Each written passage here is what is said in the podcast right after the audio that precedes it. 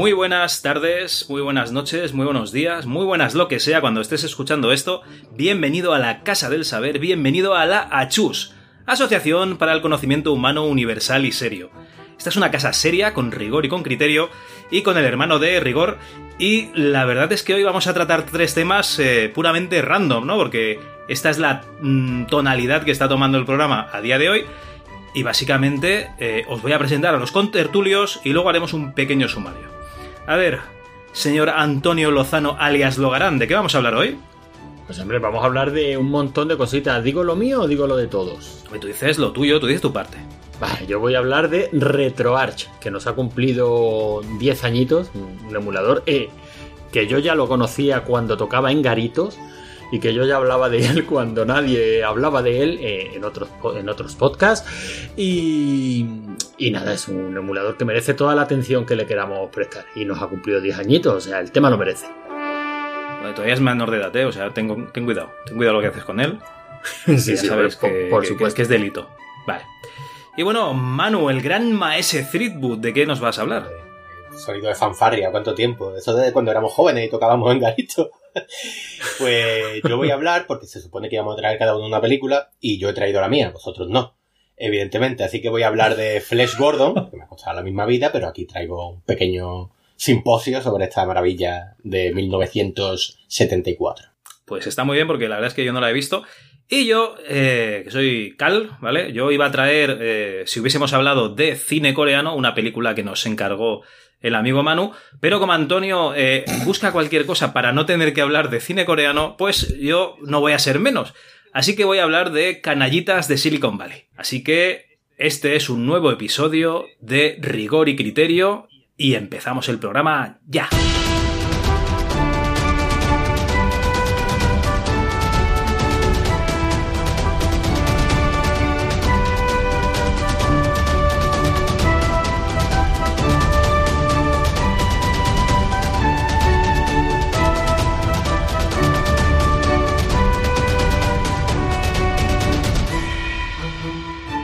Bueno, pues vamos a seguir el orden establecido y yo creo que por veteranía, por, por edad, por, por per- personas mayores, le tocaría a Antonio hablar de, ese tema. Antonio Lozano, RetroArch. ¿Qué- y, queda algo que no nos hayas explicado de este, de este gran programa, de este gran emulador? no, la verdad es que no. Pero hay que tener en cuenta que como tal, como tema, a este programa, a rigor y criterio, a la chus, yo nunca he traído RetroArch. Así que mm, sí, me has escuchado hablar de RetroArch muchísimas veces, os he dado muchas explicaciones de RetroArch en los grupos internos de, de Telegram, eh, en otros podcasts he hablado muchísimo de, de RetroArch. Oye, yo tengo una, una pregunta, Antonio. Joder, sí, sí, así, antes de que te metas en manteca, porque si no luego cualquiera, cualquiera interrumpe. cualquiera me calla, ¿no? Oye, eh, ¿tú quieres decir que un escritor que ha escrito algo en una editorial, yo que sé, un libro, ¿vale? Y luego eh, escribe otro libro en otra editorial, ¿esa primera editorial quema todas las copias de los libros que tiene para que nunca se edite más ese, libro o no es una práctica común? No es una práctica común, pero Vale, vale. se da. En algunas ocasiones se da porque hay gente muy enferma. Pero bueno, en este caso, mm, como decía yo a, a- a la Chus, nunca ha traído RetroArch. Y creo que el momento lo, lo merece bueno por eso, porque acaba de cumplir 10 añitos este, este emulador. Antonio, pero me quedo- me quedo con de dudas. emulación. No me dejará hablar. Tú imagínate que eres un locutor de radio, ¿no? O Eh, un sí. cantante y que, y que... No, un cantante, un cantante. Y que grabas canciones pues para, yo qué sé, pues para tu discográfica. Y de repente te cambias de discográfica. ¿Tú quieres decir que están ahí toda la gente de la primera discográfica rompiendo los, esos vinilos y esas cintas de casete, ¿no? Las están rompiendo con un martillo y taladrándolas ahí con odio porque te has ido de, de, de la discográfica? No es lo habitual, una vez más, no suele pasar, pero hay gente muy enferma eh, y, y- y en determinados casos eso puede darse, sí. Bien, Vale, vale. pues como decía, ahora, ahora me toca a mí el pequeño disclaimer. ¿eh? Mm, no es que yo no quiera hablar de cine coreano, coma, mamones. Es que la peli que me ha tocado es A Moment to Remember y me consta que es una película muy triste y yo no tengo ganas de tristezas. Continúo. Oye, yo me he visto la película que me tocaba, macho, y, y, aguanté. O sea, que tienes que ser un hombre. La, la película que te tocaba, Cale, es una puta obra de arte del cine de acción. Es, es- es una maravilla, es una maravilla. Yo no sé cómo no han hecho tres remakes ya de esta película. Seguramente habrá alguno, ¿eh? No te extrañes. Eh, Bien, continúo. RetroArch. ¿Qué es el RetroArch? RetroArch es un frontend de las librerías LibRetro. Bien, empezamos por ahí. ¿Qué son las librerías LibRetro? Bueno, pues las librerías LibRetro, digamos que eso es una infraestructura montada para facilitarle la vida a los programadores de, emuladores. Digamos que es una forma de agrupar un montón de emuladores eh, que en, en llaman cores, eh, reescritos o reinterpretados para funcionar eh, todos juntos utilizando pues unas herramientas que provee que proveen estas librerías. De, como por ejemplo las cosas más habituales a las que se va a enfrentar un, un tío que vaya a programar un emulador, ¿no? Hay de alguna manera, pues tenemos que comunicarnos con ese emulador, tenemos que conectar un mando, utilizar el teclado, utilizar el ratón, tenemos que mostrar la información de, en pantalla de ese emulador, es decir, lo que, lo que estaría mostrando es el ordenador, la consola, la maquinita recreativa, eh, lo que fuera, lo que lo estaría mostrando por pantalla, bueno, pues el tío que programa ese emulador tiene que mostrar también esa información gráfica de la forma lo más fidedigna posible, pues en la pantalla de un PC o, o de una videoconsola portátil o en fin, de lo que sea, ¿no? Donde estemos ejecutando ese, emulador. De la misma manera que hacemos con los gráficos, tenemos que hacer con el sonido, es decir, hay una serie de elementos comunes eh, a cualquier emulador, bueno, elemento común, a cualquier programa informático. Eh, y lo que hacen estas librerías, LibRetro, es precisamente agrupar todos estos elementos comunes, proveer todos estos elementos comunes. ¿Cómo funciona RetroArch? Pues RetroArch, digamos que incorpora una serie de cores, de núcleos, que no son ni más ni menos que emuladores. Emuladores de, de código libre que ya existían por ahí. Que básicamente hay que reescribirlos o recompilarlos para que funcionen eh, con las librerías LibRetro. Es decir, donde el emulador X eh, escucho por ahí un pitido, si queréis interrumpir, interrumpir, ¿eh? Que no quiero mm, ganarme la fama de que suelto unas chapas terribles y que no, no se me puede parar. Si queréis interrumpir, ¿Un interrumpir. pitido has dicho? Sí, sí, me, me había parecido escuchar decir... No, yo me imagino que habrá sido mi monitor cardíaco que está allá. no, no, no, en serio, sigue. A, a lo tuyo, continúa, continúa usted con su chapa. Vale, bueno, pues eso, lo que nos hace RetroArch es eh, eh, facilitarnos todo este entorno para que si tú tienes un, emulador, el, yo qué sé, el- un emulador de Super Nintendo, pues ese emulador de Super Nintendo mostraba los gráficos en pantalla, mostraba el sonido, hacía internamente todo su trabajo para emular la máquina, eh, leía pues las, eh, las pulsaciones de teclado del mando mm, que fuera, de- del pad que estemos utilizando para jugar, y, y digamos que todo eso ahora se lo hace, se lo hace RetroArch. RetroArch, que, que acaba de cumplir 10 años, como digo, ha llegado a un punto de maduración fabuloso. Hoy, yo hace mucho tiempo que vengo diciendo que el futuro de la emulación iba por, iba por aquí. Básicamente porque lo que suele pasar con los emuladores es que suelen ser software libre, programados por un- una o un grupo de personas muy pequeño, y lo que suele pasar con el software libre es que una vez pasada la ilusión y la emoción de decir voy a ver si soy capaz de hacer esto, lo hago, salta a otra cosa.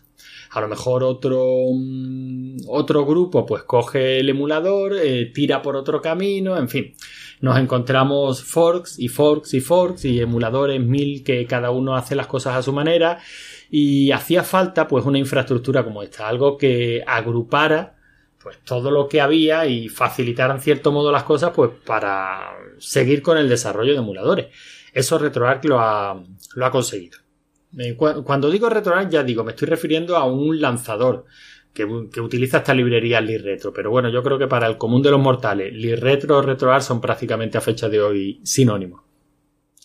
Esto ha conseguido que emuladores que estaban muy parados o que parecía que habían llegado a un punto del cual ya no pasaban, como por ejemplo el, el- el emulador más clásico de Nintendo 64, el Mupen 64, eh, pues hayan venido a disfrutar de una nueva vida, ¿no? Versiones del MAME que eran todavía muy utilizadas, como la, la 073 o la 0138, eran versiones muy estables que, digamos, que pararon el. que, que a partir de esas versiones, pues por ejemplo, MAME, a partir de la 078, hizo un cambio bastante grande.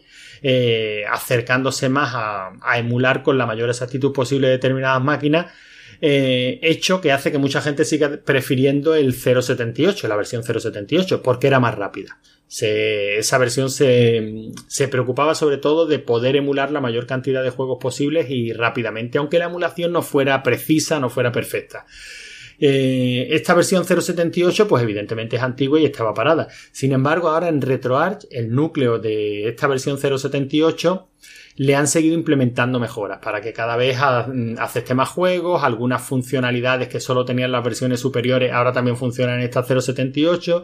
Es decir, que RetroArch también ha servido como revulsivo para, mm, para que muchos emuladores cuyo desarrollo parecía que estaban un poquito parados, pues eh, sigan hacia, hacia adelante, ¿no?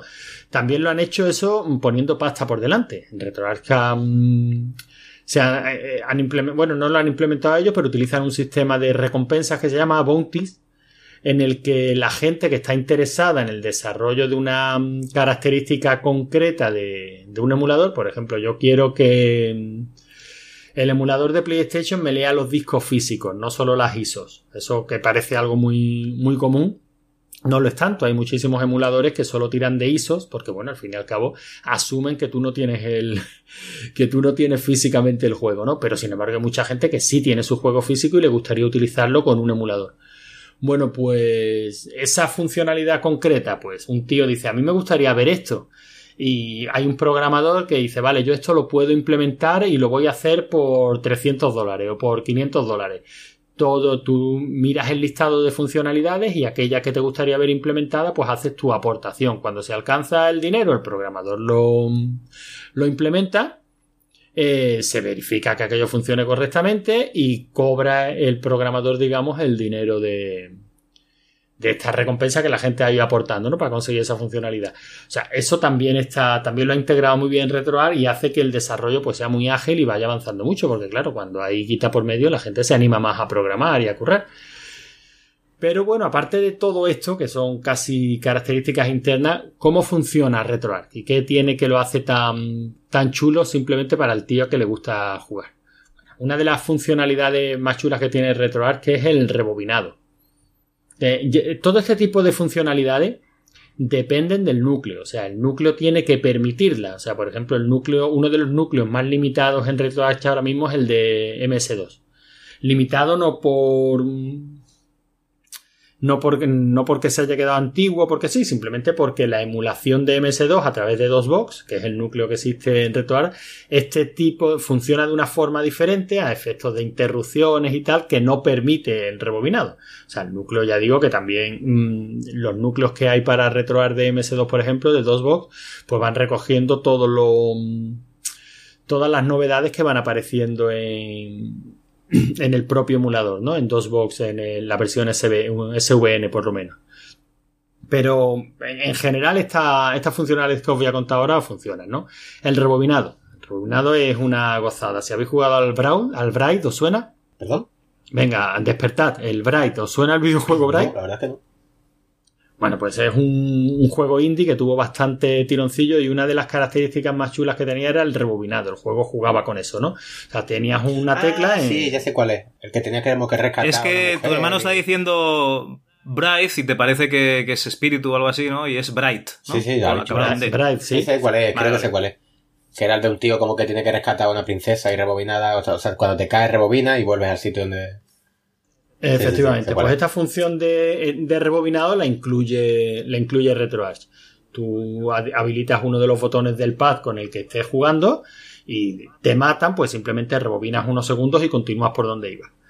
Vale, son trampas, pero es una función muy chula que funciona, que funciona bastante bien. O sea, la verdad es que en según qué juegos y en según qué emuladores, el hecho de poder rebobinar te salva de tener que avanzar otra vez un, un montonazo y la verdad es que se, se agradece. para el Army Mobile viene de puta madre, por ejemplo.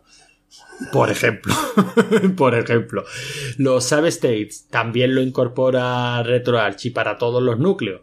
Pues la verdad es que viene muy bien. Muchísimos de, los de los emuladores, muchísimas de las máquinas a las que a las que jugábamos, pues bueno, tenían un slot de, guardado o tenían un par de slots de guardado, pero el hecho de poder salvar el estado en cualquier momento, en cualquier emulador y continuar por ahí, pues la verdad es que también es una, es una gozada. Eh, el control. En RetroAd eh, utiliza un sistema muy curioso que, que es el del pad virtual. Hay un pad virtual, el RetroPad, que tú configuras con el pad físico, a ver si soy capaz de explicarlo. Tú coges tu mando de la 360 o de la Play 4 o un, o un mandito de estos por USB barato del chino, lo conectas a tu PC y configuras los botones de tu mando físico al mando virtual que utiliza RetroArch, este RetroPad. ¿Pero utiliza un mando común para todos los emuladores? Claro, esa es la ventaja principal. Luego, cada uno de esos emuladores leen las pulsaciones de ese, de ese retropad, de ese mando virtual. Cuando RetroArch lanza un core, eh, digamos que ese core se maneja con ese mando, con ese retropad. Y la equivalencia de los mandos de ese retropad es la que tú configuras, solo y exclusivamente eso, una vez. O sea, tú te metes en RetroArch, configuras tu mando, que en el 90% de los casos ni es necesario configurarlo porque ya tiene, tiene un montón de configuraciones guardadas de los mandos más conocidos del mercado. Eh, o sea, tú le conectas el mando de 360 a RetroArch y te lo va a pillar a la primera. Cualquier núcleo que abras y cualquier juego que abras te lo, vas a poder controlar con tu mando de, de 360. Pero no, no lo veo tan realmente tan cómodo, ¿no? O sea, tú a ver, estoy hablando de la ignorancia más absoluta. Tú configuras el RetroPad este como los botones de la Xbox 360, ¿no? Y entiendo que la A y la X de la Xbox 360 equivaldría a la A y la B de la Nintendo, por ejemplo, que son equivalen, ¿no? A la pulsación del pulgar, el que está a la izquierda y el que está a la derecha. Pero cómo ese pad se adapta, por ejemplo, al de la Nintendo 64, que son seis botones, o al de la Mega Drive, ¿no? Eran tres y tres, ¿cómo era Mega Drive? Creo que sí. Hombre, se, se, adapta, se adaptan de, la forma que se adapten. A ver si, soy capaz de. por ejemplo, el de, Super, el de Mega Drive. Han mencionado un caso curioso que es el de Mega Drive. Eh, digo un caso curioso porque admite varias, varias posibilidades. Tú tienes el retropad, que por definición es un pad eh, similar al de la Xbox. Al de la Xbox 360 que es un exacto, es un estándar. Tienes dos analógicos, tienes un botón select, un botón start, un botón guía, tienes cuatro botones de acción, dos gatillos y dos triggers, dos ¿vale?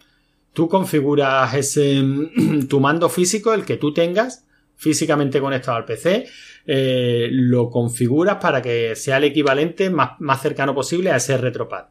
Si por ejemplo lo que conectas es un mando de Super Nintendo, pues te van a faltar los analógicos, te van a faltar botones. Estos simplemente no van a tener equivalencia. ¿Vale? Y luego ese retropad es el que le va a mandar las pulsaciones a, la Mega Drive. ¿Cómo va a interpretar la Mega Drive esas pulsaciones? Pues con, el, con las equivalencias que tú hayas marcado. Pues, si tú, por ejemplo, el botón X, el botón Y, el botón... Eh, ¿Cuáles son? El A, pues los has configurado los tres botones de una Mega Drive clásica. Y los tienes configurados así. Siempre lo puedes cambiar. O sea, siempre puedes decir que para el núcleo concreto de, concreto de la Mega Drive, el mapeo de las teclas sea este. Y eso RetroArch lo va a, lo va a recordar. Normalmente con la. Mm, con la configuración clásica que trae. Eh, en principio yo no he notado prácticamente ningún en ninguno de los núcleos he notado nada raro.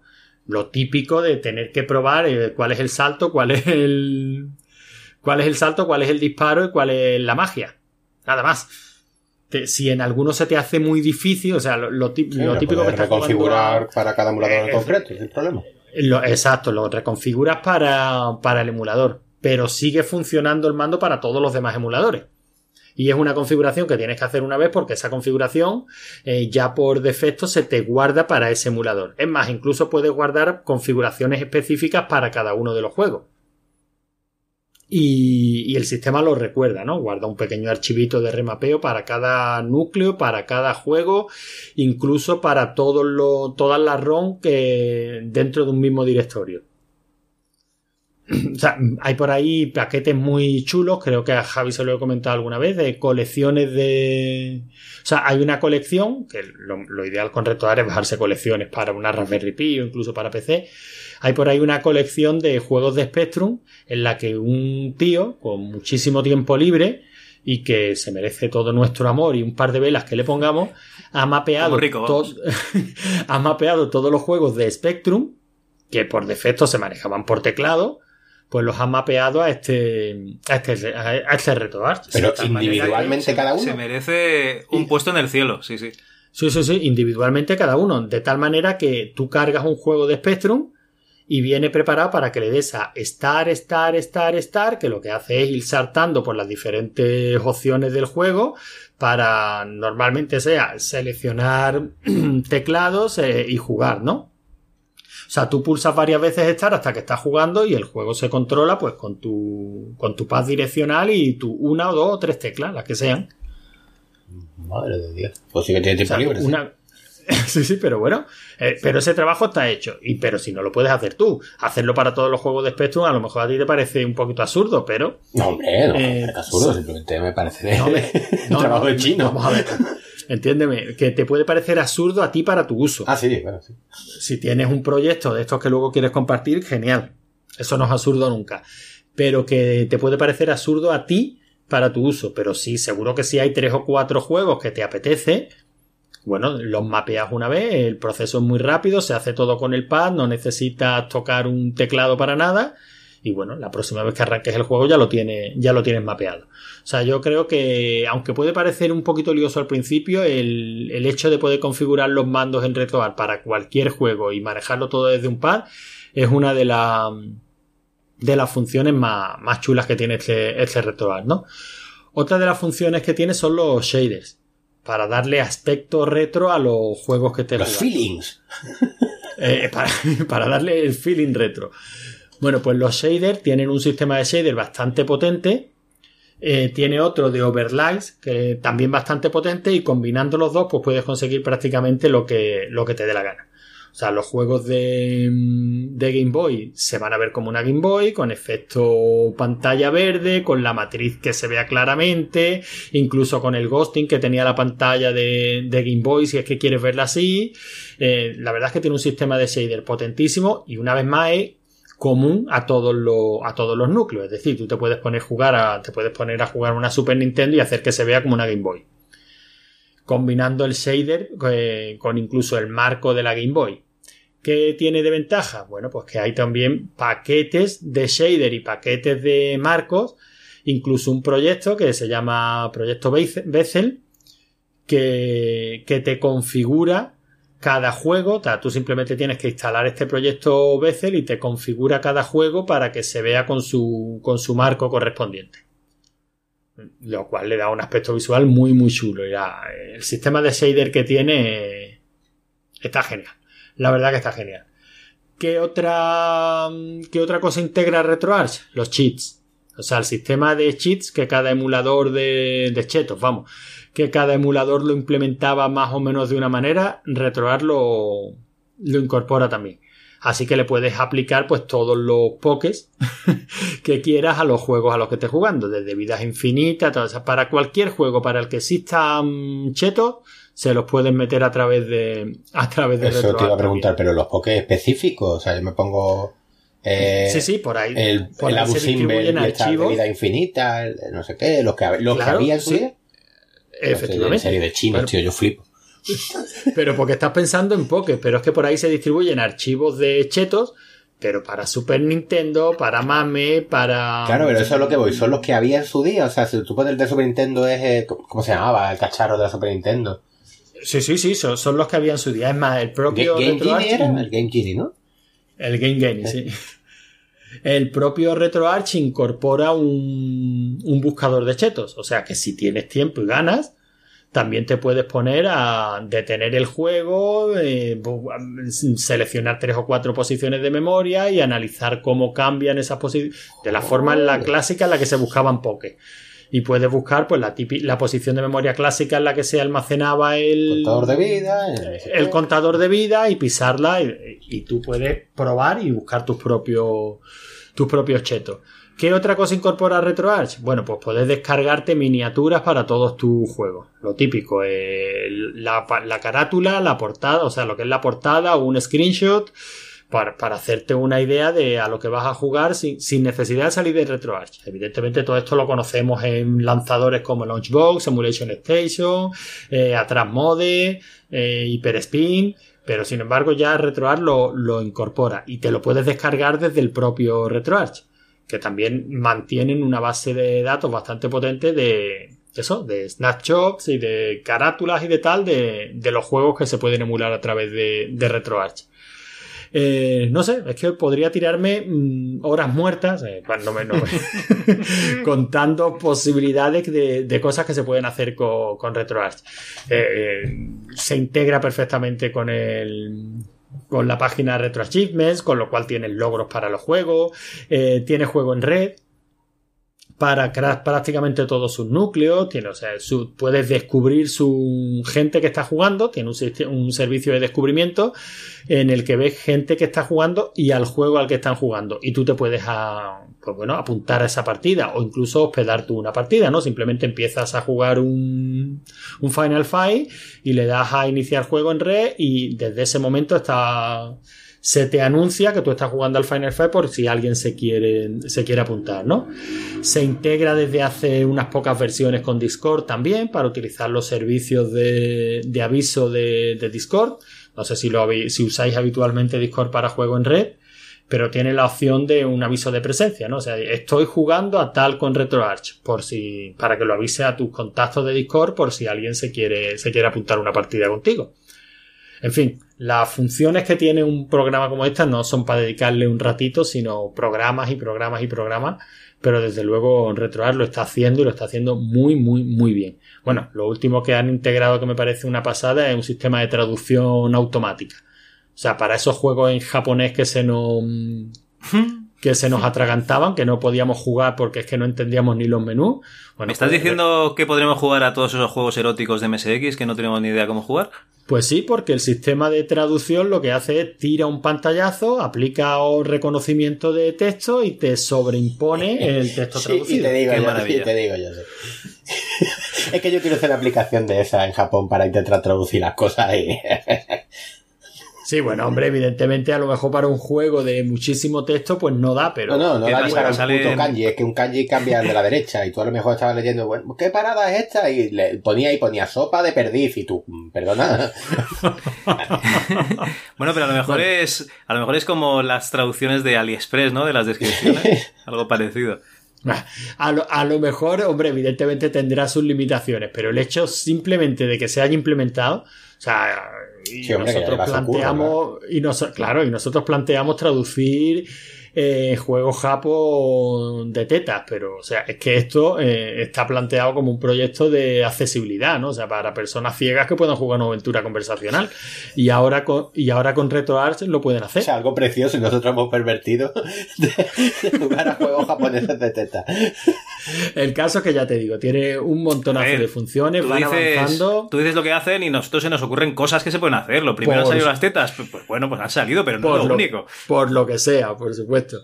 Así que nada, mi, mi 10 es para RetroArch. Eh, cualquier, duda que pueda tener un oyente sobre el programa, oye, que la planteen, intentamos resolvérsela porque creo que el programa lo, merece. Creo que hoy, para mí, este, hace años decía esto es el futuro de la emulación y yo a fecha de hoy tengo claro que esto es el presente de la emulación y no hay más que ver. O sea, RetroArch está a fecha de hoy en todos lados. O sea, cualquier, cualquier distribución que se plantee para juegos, eh, todas estas distros que hay para Raspberry Pi, mm, lo que llevan internamente casi todas es RetroArch o, en su gran o en la gran mayoría RetroArch. Por supuesto funciona para prácticamente todo. Puedes instalar RetroArch desde Wii U hasta un PC, una Raspberry Pi, una Wii, una PSP, una PS Vita, una Play 3, una... pues que puedes instalar Android, por supuesto. Puedes instalar RetroArch prácticamente en todos lados. Pero ahora, una, una pregunta en serio. Esto no es ya sobre RetroArch, sino sobre cómo concebís vosotros el mundo retro y lo que jugar. Para una persona como yo que realmente juego retro, pero de verdad, o sea, no, no pruebo un juego y lo quito. Yo hace poco, por ejemplo, me he pasado el Soul Blazer de Super Nintendo, pero pasado entero. ¿Tú, ¿Tú crees que esto a mí me, o sea, me vendría bien? ¿Tú me lo recomendarías? ¿Por qué no? Porque para mí, ¿por qué no? Porque que yo cogí la ROM de Soul Blazer, me la bajé, abrí el Leia este, la última del XBMC, como coño se llama la XBMC, se me ha ido completamente la cabeza. Sí, el. El Kodi y o sea, añadí la ROM y me lo pasé. ¿Sabes? ¿Para qué quiero? Pero, O sea, ¿qué me aportaría a mí esto? pero tú te pasaste la ROM jugando en Kodi. Sí. Vale, tú sabes qué es lo que corre, qué es lo que hace que funcione en Kodi, ¿no? ¿El retroar de forma nativa lo que tiene ahora el Kodi metido? Eh, Efectivamente. Ah, mira, está muy bien. Así que sí, te, te viene bien. Sí, sí, sí, pero bueno, ¿qué diferencia hubiera habido que hubiera abierto el SNES 9X? No sé. No, no, ni para ti diferencia ninguna. Yo, pero este simple, pero esto simplemente le permite a cualquiera que no tenga ni idea de emuladores instalar un único, un único programa. No, claro. Y hombre, y ahora mismo está en un punto en el que ha llegado a un, a un nivel de usabilidad. Bueno, tú mismo lo acabas de decir. Si el tío está acostumbrado a utilizar Kodi, bueno, pues simplemente Sí, sí, sí, eh, te- lo, lo abre con Kodi, se ejecuta y lo que está ejecutando de, de fondo es nativamente Te, RetroArch, te- no te ha RetroArch. venido el pelo mi ejemplo, porque yo no tenía ni puta idea que lo que corre el Kodi es- La- del tirón es La RetroArch. librería Li Retro. Porque antes había que si descargárselo, no- no... Antes había que coger un repositorio, meterse... Claro, pero tú date cuenta de que mm, para ti es muy común decir, bueno, quiero jugar este juego, busco el emulador, es más, casi seguro que te sabes el nombre del emulador, configuras el emulador, eh, te lees un poquito la ayuda del emulador para saber qué tipo de ROM utiliza, tal cual, y lo juegas sin problema. Eh, para ti, que lleva utilizando emuladores toda la vida. Pero lo bueno que tiene RetroArch es que es un programa que te lo instalas y, y ya. Sí, sí, sí, claro. Entonces, Y ya, simplemente te buscas la ROM, le das a abrir y te dice, no tienes un core, ¿quieres descargar un core? Sí, descárgalo y lo, lo, lo configuras una vez. Eh, ese con, esa configuración ya te va a valer para te, te va a valer para absolutamente todos los cores. Yo, para mí es. De todas maneras, estamos hablando de que la persona que no que no sea de trastear con este tipo de historias, Sí. Pues al final que se va a buscar una Raspberry Pi, una PSP Sí. Mini, y, una y ya Sega Mini. y to- hay un y todas estas- ¿no? Claro, y todas estas que es lo que llevan de fondo, una Emulation Station con RetroArch. Pues bueno. O sea que lo que se ha facilitado, que ahora la emulación esté al alcance de todo el mundo y de la forma más fácil del mundo, pues es RetroArch. Conozco yo a alguien Bueno, que... yo creo que lo suyo es que como tiene cores para todas las plataformas, lo metes y ya te olvidas, ¿no? De meter emuladores sueltos directamente. Yo creo que es por eso, ¿no? Claro, y sobre todo que te lo han integrado todo en la misma interfaz. O sea, tú Claro. instalas RetroArch, eh, coges tu mando y quieres instalarte un core. Bueno, pues te vas a descargar cores desde el propio menú de RetroArch y te descargas el que sea. No te pones a buscar por páginas un emulador y instalas un emulador, sino simplemente te descargas su, su core. Configuras el mando una única vez. Que uy, se ve feo, pues bueno, te descargas la- los shaders eh, desde el propio RetroArch. Incluso desde el propio RetroArch te puedes descargar, pues, juegos, claro, juegos libres, juegos de libre distribución, pero te los puedes descargar para ver qué tal, qué tal van. Oye, ¿y está emulado todo?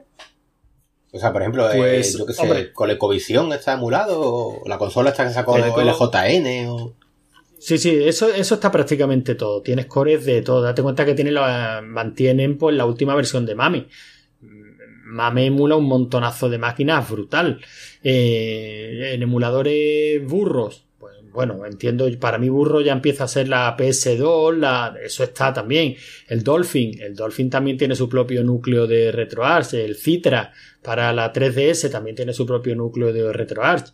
Luego para los vamos a ver, para lo que nos gusta el trasteo y nos gusta, pues a lo mejor la versión nativa de PCSX2 a lo mejor arranca unos cuantos frames más que la que corre bajo RetroArch, pero bueno, eso ya son meterse en muchas honduras, ¿no? A lo mejor la versión de Dolphin nativa, o sea, la que va por libre, pues esa mm, en determinados juegos funciona un poquito mejor que la de RetroArch, o al revés.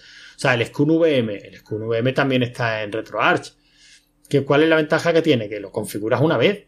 Si es que la ventaja siempre es la misma, que lo configuras una vez y está pensado para manejarlo con un, con un mando. Y bueno, ya está. Ya digo que daría mucho de sí, pero tampoco es cuestión de, de contarlo todo en un, en un único programa. Pues muy bien, nada, oye, muy bien este, este tastet, ¿no? Esta, estos 5 céntimos, ¿no? Que diríamos en Cataluña, esta introducción que nos has hecho de RetroArch. Eh, madre mía. Yo creo que esto es un puto máster ya de RetroArch, pero bueno. en fin, eh, oye, para despejarnos un poco y a ver si se nos reactiva el cerebro, eh, Antonio, eh, ¿tú tienes algún tema, algún tema musical que quieras decirnos que tenga, yo qué sé, alguna vivencia que has tenido en esta u otra vida para, para pasar de, un, de, un, de, de, esta fase, ¿no? De RetroArch a otro pues tema. recuerdo yo un día configurando RetroArch. Pues no, pero mira, está um, en cierto modo relacionado. La quería haber puesto, creo que la, que, creo que la mencioné en el programa anterior o en el anterior. Pero es una canción que a mí me hace muchísimas gracias, me parece muy divertida y siempre me recuerda cuando yo empecé a, a meterme en todo este, este mundillo de los emuladores, no de RetroArch, que por aquel entonces no existía, pero sí de, de los emuladores, del el concepto de pueden montarte una máquina recreativa en casa y meterle un emulador y aquello es una gozada porque tienes todos los juegos que veíamos en, los, en las máquinas y tal. El eh, gusanito, me, cuando te pilló el gusanito, ¿no? Cuando me picó, cuando me picó. Pues estamos hablando de, evidentemente, la página de Marcianitos, que en la que yo pasé muy buenos momentos eh, con la gente con la que, que, finalmente me animé a visitar pues Madrid SX, que no era por aquel entonces ni, ni Retro Madrid, y, y, y, me fui a una Madrid SX nada más que por el gusto de, de, ver a esta gente, ¿no? Con las que hacíamos quedadas sevillanas, ¿tú te acuerdas, sí. no, Manu? Que te viniste alguna. Bueno, pues fue una época muy, muy, muy bonita, eh, esta, de, esta de Marcianito. Luego la web cerró, eh, aquello desapareció. Sin embargo, sigo manteniendo eh, el contacto con, con, esta gente, entre ellos David Skywalker.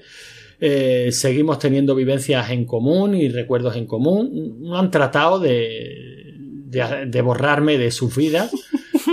y eso pues siempre se, siempre se agradece. De hecho, me consta que les da alegría cuando saben de mí y eso siempre es bonito. Y bueno, una canción que me recuerda a esa época es Marcianitis Total. Que me parece que es divertidísima y que Hoy tengo la neura sideral. Y que bueno, que, que, que nos va a animar un poquito para seguir para adelante. Prográmame una caña, Sebastián. Perfecto. Que empieza la movida espacial. Chichornia de Segovia. Cambia peso en duros y verás. Como esas latillas cibernéticas casi van desintegrándose al compás. De mi infraestructura muscular. Peligro de contagio, marcianetes total. No puedo resistir la marcianetes total.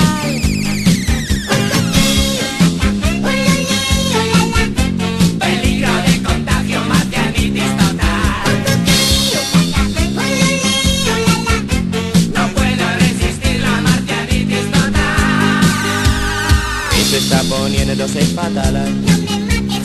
Pásame otra caña, Sebastiana, por favor.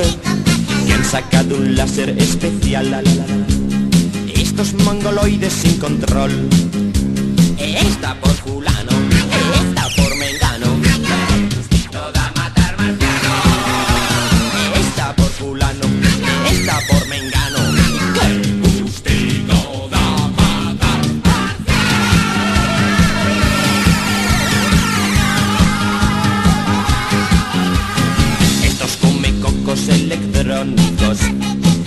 Señorines meningíticos quieren deglutirme la moral con su cirulillo electrolítico.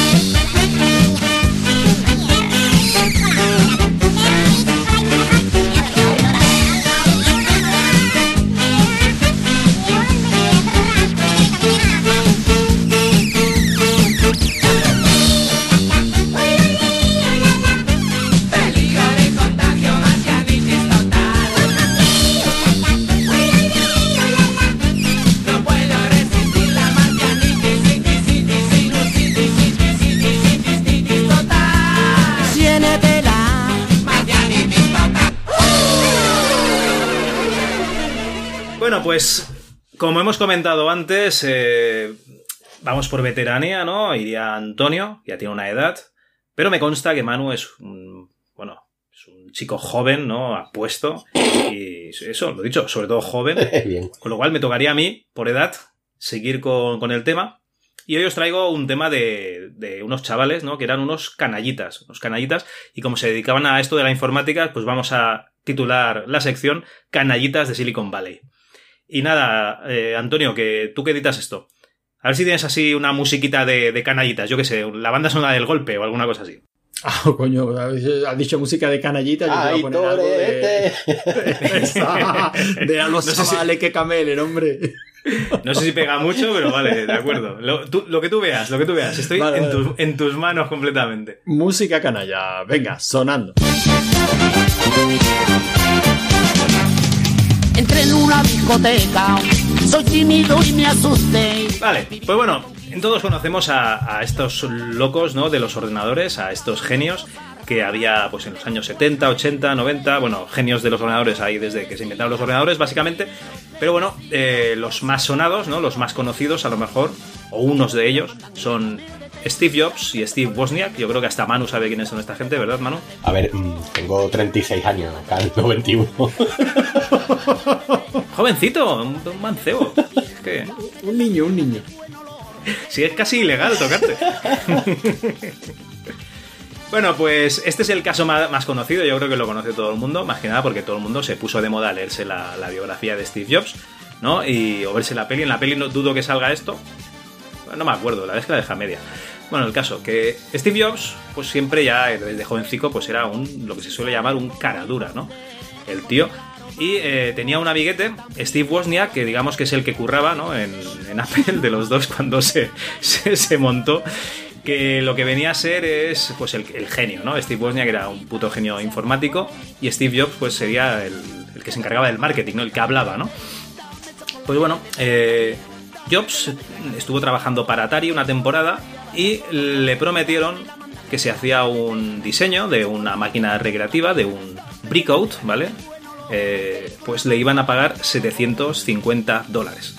Y no solo eso, sino que por cada chip que se ahorrase en el diseño, ¿vale? Unos chips que utilizaban para hacer las, las placas de las recreativas, pues eh, le iban a pagar un extra de 100 pavos, que no es moco de pavo, o sea, 100 eh, eh, dólares por chip y 750 dólares por el diseño.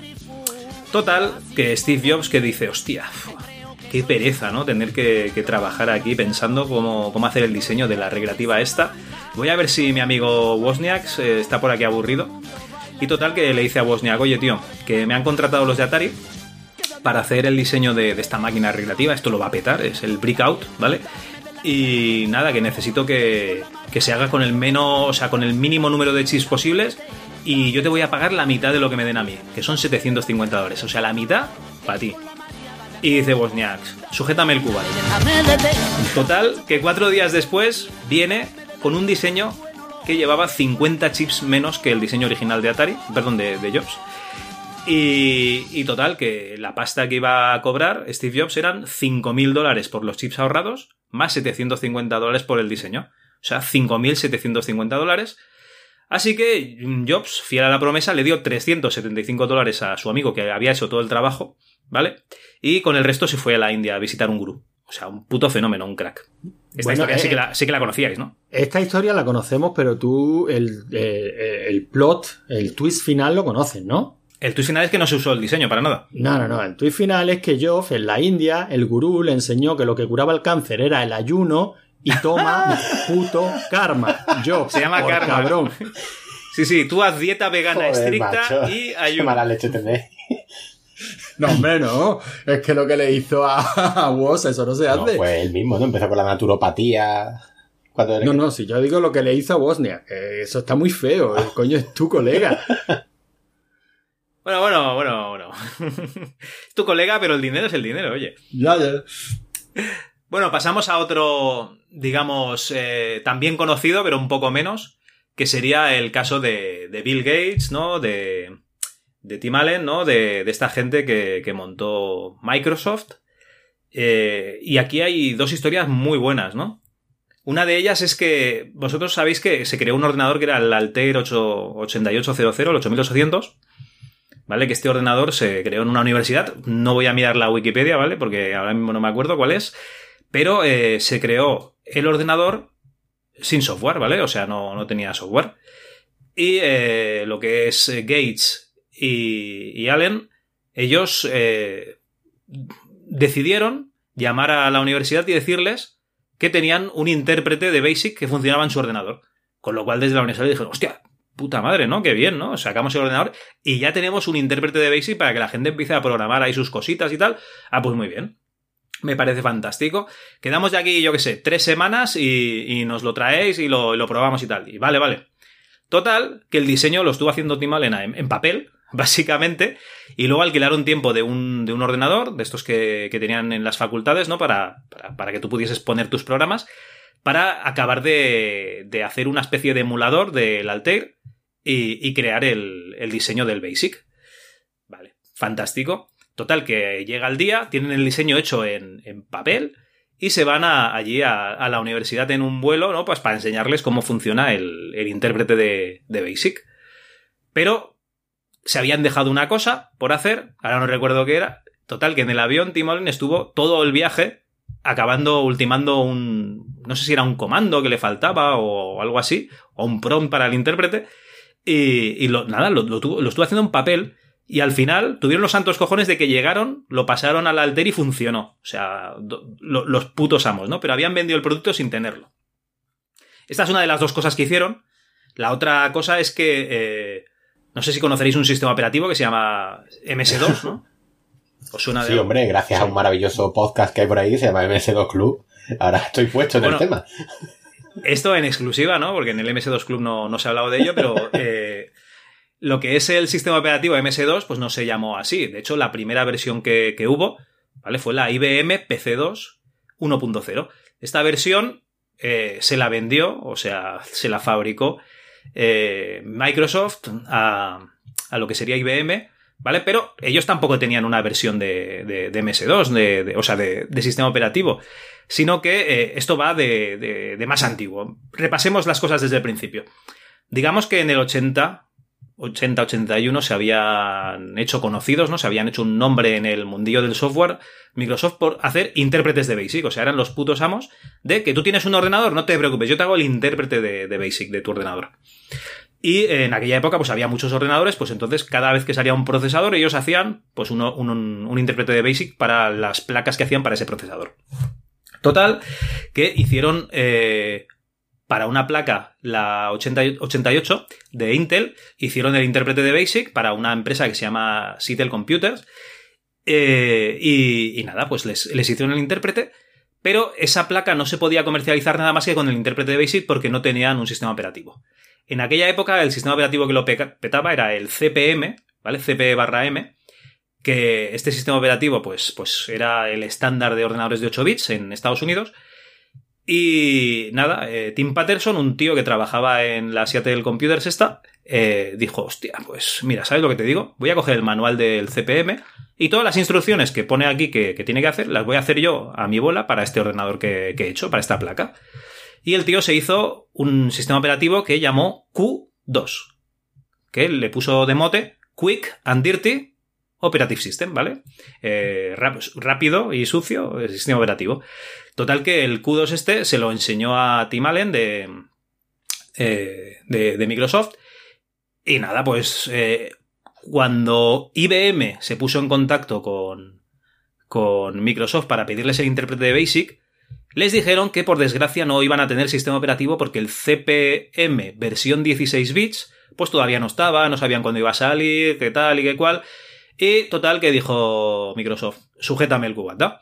Y se fueron a, aquí a hablar con la Seattle Computer esta y le dijeron, oye tío, que sé que tienes este sistema operativo para tus ordenadores y tal, y que, ¿sabes lo que pasa? Que yo tengo muchos clientes, ¿no? Que les vendo mi intérprete de Basic y tal, y a lo mejor, pues, a alguno le podría interesar que yo, pues, le vendiese una licencia, ¿no? Para que lo sacasen con tu, o sea, tu sistema operativo, con sus ordenadores y tal. Y dijeron, ah, pues bien, ¿y cuánto nos pagarías? Pues nada, mira, yo te pagaría 15.000 eh, de entrada, más 10.000 por cada, por cada sistema operativo que colocase, tal y cual. Total que por 25.000 napos, sistema operativo para IBM. Eso sí, sin decirles a, los fabricantes quién era el cliente. ¿Qué pasó? Que IBM quería hacer modificaciones de ese sistema operativo, ¿vale? Pues no les acababa de gustar y querían poner eh, más cosas en el diseño, ¿vale? En las especificaciones. Y al final tuvieron que contratar a Tim Patterson, ¿no? El que estaba, digamos, el que se encargó de crear el sistema operativo copiando CPM, lo tuvieron que contratar para adaptar eh, lo que sería Q2 a la máquina de IBM, que sería el primer PC, ¿vale? El- luego lo, que sería el PC compatible, ¿no? Pues se basaba en este, en este primer PC. Y así Microsoft, pues al final pagando, eh, me parece que acabó pagando 90 mil dólares o así, y luego una denuncia que les pusieron, que raro, a Microsoft le pusieron una denuncia, ¿vale? Acabó pagando sobre un millón de dólares por MS2, y gracias a eso, pues son los putos amos, ¿no? De los que tienen el MS2, luego el Windows, ¿no? Y son lo- los amos de los sistemas de PC compatible. Quitando al lado, pues toda la gente que usa Linux y tal, ¿eh? Por supuesto. Y nada, pues Microsoft, estos son también muy conocidos, pero vamos a unos que igual son un poquito menos conocidos. ¿A vosotros os suena Borland de algo? Sí, hombre. A ver, adelante. No, me suena. Yo me he quedado callado. Hace por poco lo, lo comentaste, ¿no? Este era un sistema, mm, o sea, un lenguaje de programación eh, que, se está, que se están muriendo los poquitos programadores que todavía saben Borland, ¿no? No, no, ese es el COBOL, ese es el COBOL. Ah, COBOL, COBOL. Bueno, pero Borland sí es un lenguaje de programación. No, Borland se dedicaban a hacer compiladores para lenguajes de programación, ¿vale? Ah, vale, O sea, para, para Pascal, para C, para Basic y tal. Ah, pero es una empresa que fabricaba compiladores. Sí, sí, sí. O sea, en la época tú tenías un ordenador, ¿no? Y necesitabas, pues, hacer un programa. Pues, o cogías un Basic, yo que sé, de los de Microsoft, ¿vale? O cogías un C, ¿vale? Pero claro, el, C, el lenguaje C está muy bien, ¿no? Es el lenguaje C, pero luego tiene que haber alguien que haya hecho un compilador. O sea, que tú escribas un programa y interprete ese, ese programa que tú has hecho y te haga un ejecutable de verdad. ¿Vale? Entonces esta gente hacía el compilador. Lo que facilitaba, digamos, la tarea a los programadores. Vale, vale, vale, vale, vale. Vale, pues nada, este. mm, Esta empresa Borland es una empresa que. La verdad es que empezó, pues, un poco. Una empresa humilde, ¿no? Y eh, en aquella época, cuando, cuando estaba empezando, existía una publicación que se llamaba Byte, que ahí se anunciaban. Bueno, para que os hagáis una idea, la Byte de esta cada número tenía 300 y pico páginas, ¿vale? Ahí se anunciaba todo Kiski, se anunciaban el que hacía placas para, para un tipo de ordenador, el que hacía eh, eh, programas, el que tenía un programa para hacer la lotería, el que tenía la base de datos, yo qué sé, el, el VisiCalc, ¿vale? O que era una hoja de cálculo, cualquier cosa, todo estaba ahí anunciado. Entonces, si tú quieres saber algo que existía en los 80, te vas a una byte y, anda, mira, pues esto ya estaba, ¿vale? Veis ahí, pues lo que hay anunciado. Pues eh, esta gente de Borland tenía un puto duro y eh, lo que hicieron fueron, digamos, eh, quedar con, con un tío que se encargaba de contratar la publicidad en Byte, eh, quedar con ellos, ¿no? En su oficina. Y eh, para que no viesen dos tristes habitaciones que tenían, ¿no? Pues ahí al lado de, una lavandería, pues tenían ahí dos habitaciones tristes, ¿no? Lo que hicieron fue contratar extras, ¿vale? Que se dedicaban a coger teléfono, hacer llamadas de teléfono y hacer ver que estaban comprando cosas, ¿vale? Total, que vino el tío de Byte y vio ahí un mogollón de movimiento, ¿no? Algo así como, pues como la escena de- del golpe, ¿no? Que, que están ahí un mogollón de peña y es todo mentira. Llamando por teléfono, hostia, otro cliente, no sé qué, ¿sabes? Y, y el de Byte, eh, pues se quedó asombrado. Y Borland dijo, hostia, es que no sé, porque a lo mejor el público que tiene la revista Byte no es el público que, que me interesa y tal y cual. Y el de Byte dijo, no te preocupes, que yo te alargo el plazo y tú lo puedes pagar tranquilamente tal y cual. Y si no vale la pena, pues no te das de baja el mes que viene. Bueno, lo típico que hacen los comerciales. Y, y total, que los de Borland no tenían ni para pagar ese anuncio. O sea, no tenían nada. Pusieron el anuncio y solo con las ganancias de ese mes en clientes que les llamaron gracias al anuncio, ganaron 150 mil dólares y pudieron pagar el anuncio ese, y vamos, y los que quisieron después, porque lo, lo petaron en aquella época. Así que otro canallita, ¿vale? Otra empresa un poquito canalla de, de, de los años 80 de la informática y de Silicon Valley. Y ya está, Y, ya no os doy más la chapa. con Y, y el montajito, Javi, que montaron, o sea, la- las mesas, la gente con teléfono, eso supongo que colegas y tal no serían de pago, ¿no? Por... Eso sería alquilado o comprado. A lo mejor le decían a los del bar de al lado, ven, pasaros por aquí a hacer ver que estáis comprando algo y luego os pago una cerveza. Vamos, ya sabes cómo iba la cosa en Estados Unidos en los 80. Bueno, pues mira, son, son- son historias curiosas y todas relacionadas con, con ordenadores, ¿no? Sí, es que documentándome para, para nuestro podcast hermano, ¿no? El MS2 Club, pues eh, estuve leyendo cositas de estas y la verdad es que, que es, que es curioso. Eh, yo qué sé, a ver, el- lo más conocido, lo de Steve Jobs, joder, es que era el puto cara dura de la, de la empresa. En, en Microsoft igual Bill Gates era, era, era el, el- digamos, el que daba la cara siempre. Aquí en Borland, Borland nos conocían en su puta madre. El, tío este se llama Khan, ¿vale? No recuerdo ni, ni el nombre. Y me acuerdo que se llama Khan porque es como la ira de Khan, ¿sabes? o sea, básicamente por eso. Pero que, que sí que es gente que le echó morro, que le echó huevos en su momento, ¿no? Y, oye, ahí están. Bueno, pero eso son, son historias, yo te diría que casi, casi muy comunes, ¿no? O sea, te pones a buscar una empresa así grande o un producto que haya triunfado y casi, casi, casi la cabeza visible es un hijo de puta. alguien que se arriesgó, alguien que se arriesgó, ¿no? Que se echó un órdago y le salió bien. Y le salió bien, o, o que se llevó por delante el que hiciera falta, ¿no? En la, yo la historia real no la conozco, pero supongo que, y supongo que estará algo endulzada en la película, pero en la red social eh, se ve que Zuckerberg le hizo también una putada gorda a un colega, ¿no?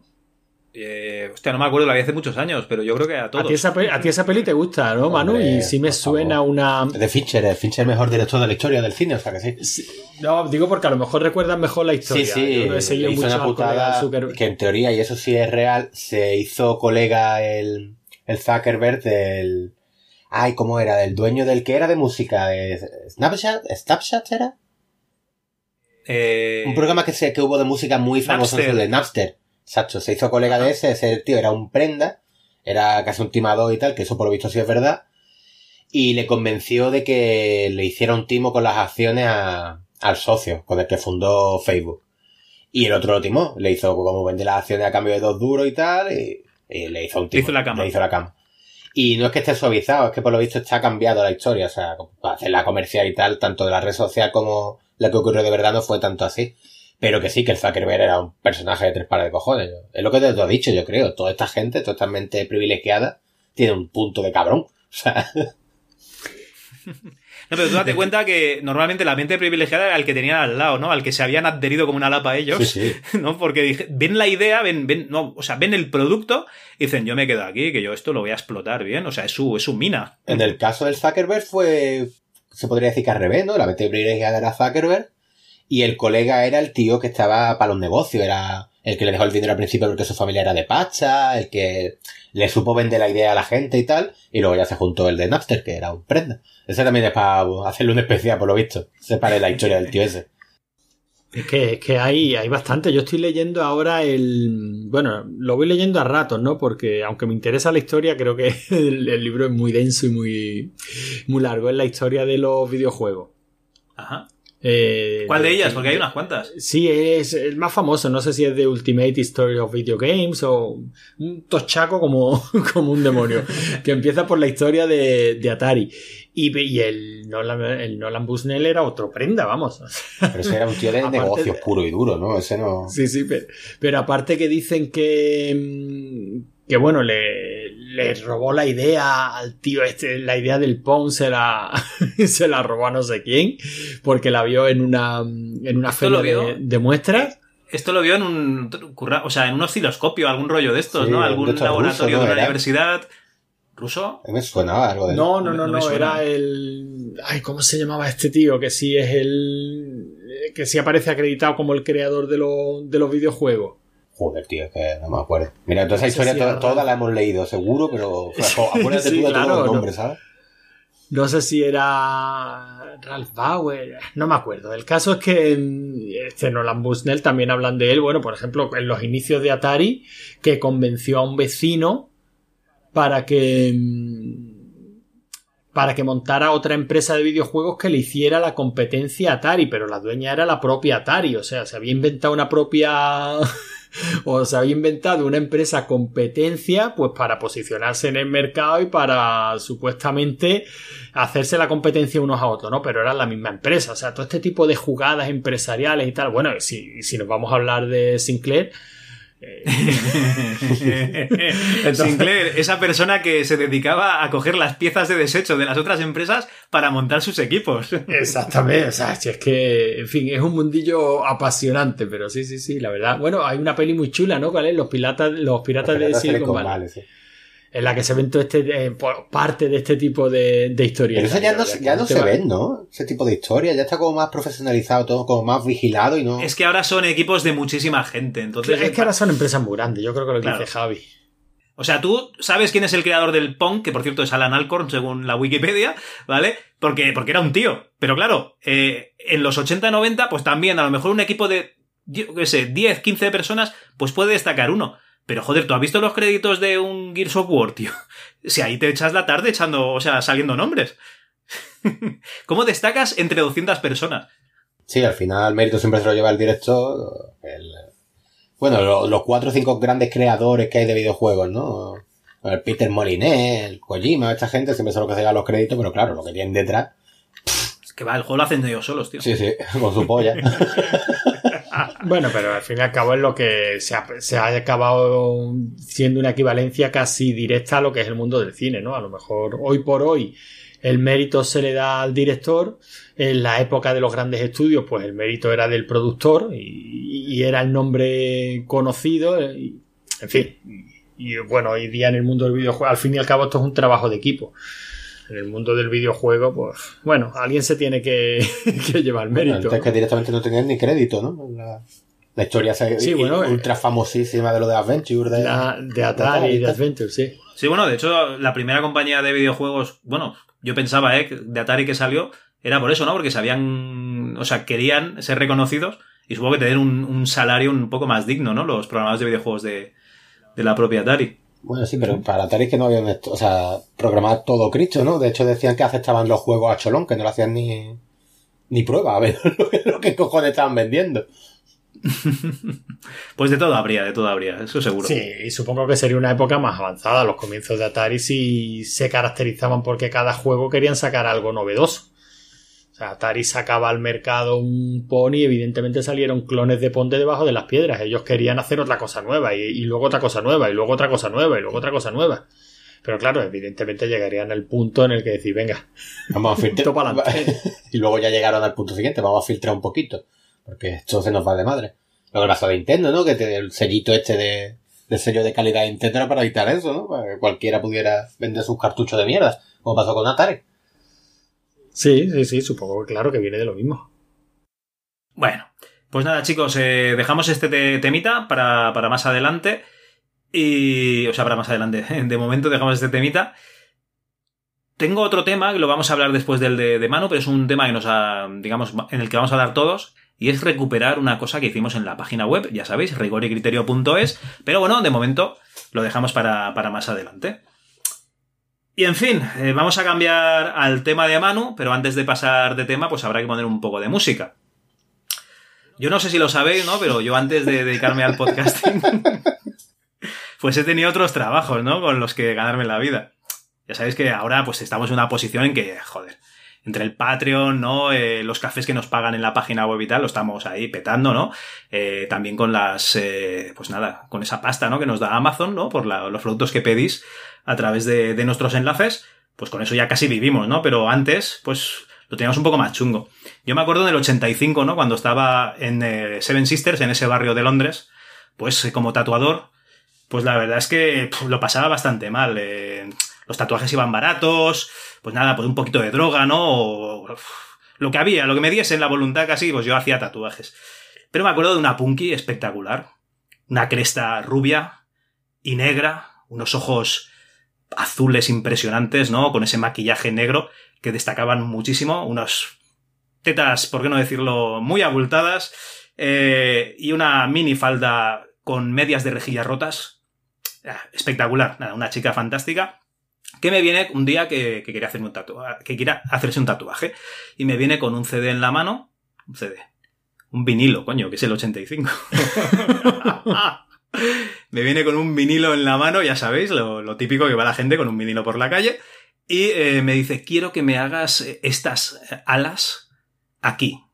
Y yo pues vi, el álbum del vinilo, Dije, ah, pues muy bien, me, me parece muy bien. Así que le hice el tatuaje donde ella me indicó, ¿vale? Y pues esa portada, ¿vale? Pues me, me gustó mucho, así que fui y me compré, yo no tenía dinero para un reproductor de, de vinilos, ¿no? Para, para un magnetófono y lo que hice fue com- comprarme la cinta. La cinta era el álbum Love de los The Cult, ¿vale? Y la verdad es que no os diré dónde le hice el tatuaje, pero si me pagáis una birra algún día, pues os explicaré el resto de la historia. Y la canción es She Sells Sanctuary.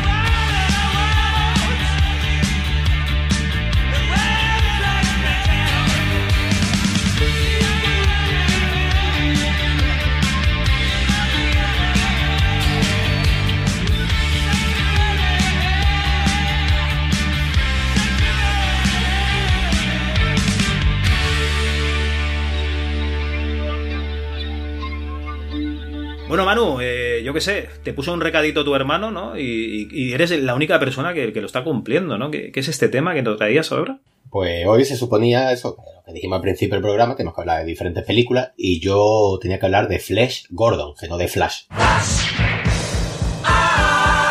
Flash Gordon. Y como yo soy un tío que cumple, no como otras personas, aquí vengo preparado con nota de todos los colores y que he elaborado un titánico esfuerzo de 20 minutos hace un rato Y me dispongo aquí a soltar una mini chapita sobre la peli, ¿vale? Podéis interrumpir cuando queráis, no, no es necesario. Yo es que no la he visto, entonces todo lo que tú digas yo me lo voy a creer. ¿eh? Ah, estupendo, me viene bien. Flash Gordon. No será, no será porque no te la habré recomendado veces, Javi. Sí, sí. Me acuerdo cuando estábamos en otro podcast que ya lo querías traer al programa, pero... Ah, porque esto es un peliculón. Vale, vale. Te, te va a quedar loquísimo, Carl.